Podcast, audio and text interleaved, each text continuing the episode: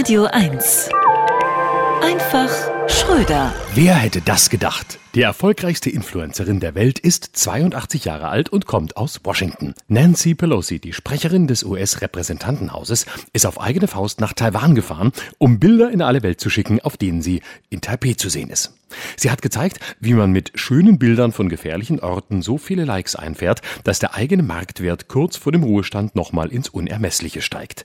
Sogar Donald Trump war neidisch. So schnell hat selbst er noch kein Land ins Chaos gestürzt.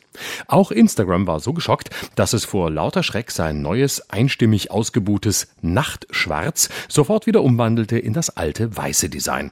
Und die Hater in China verbreiteten sofort Bombenstimmung.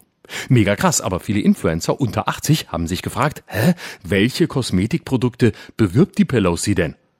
Die hat ja gar keine Tasty Donut Schaumlotion in die Kamera gehalten. Doch, sie hat sich selbst in die Kamera gehalten und damit die Freiheit, die ja immer dort ist, wo ein amerikanischer Politiker ist. Der Text in den Captions unter dem Bild lautete, Hey Leute, habt ihr auch schon mal versucht, mit einem Foto einen Krieg anzutetteln? Hm? Wenn das viral geht, kriegen wir günstig einen Zweitkrieg. Hashtag TGIW. Thank God it's war. Hashtag Gott sei Dank ist Krieg. Gut, noch ist kein Krieg, aber Influencer sind ja immer einen Schritt weiter in der Zukunft als wir Durchschnittsmenschen. Und bald gibt es dann Camouflage-Schminktipps für den Kampf gegen China, exklusiv in Nancy's Beauty Palace. Ein Krieg der USA gegen China, das würde bedeuten, auf der einen Seite ein eiskalter, militärisch hochgerüsteter, kapitalistischer Staat, der der Welt zeigt, wo es lang geht, und auf der anderen Seite die USA. Aber man muss auch das Positive sehen. Jetzt können andere abtrünnige Länder ihre Chance ergreifen. Markus Söder lädt Nancy Pelosi ein, die bei einem Besuch in München den Beistand der USA erklärt, wenn Bayern unabhängig werden will.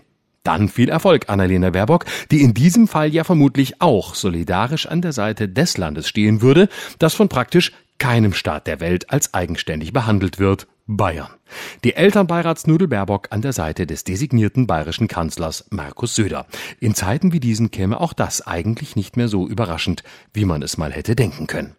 Dass es nun dringend an der Zeit wäre, dass sich Deutschland aus der wirtschaftlichen Abhängigkeit von China befreit, wie es oft heißt, mit diesem kleinen Scherz soll es heute dann mal gut sein. Denn das ist ungefähr so, wie Kleinkindern zu sagen, sie sollen sich mal zackig aus der wirtschaftlichen Abhängigkeit ihrer Eltern befreien. Florian Schröder, immer dienstags neu im schönen Morgen und live mit seinem aktuellen Programm Neustart am 27. August. Open Air im Spreeauenpark in Cottbus. Radio 1, nur für Erwachsene.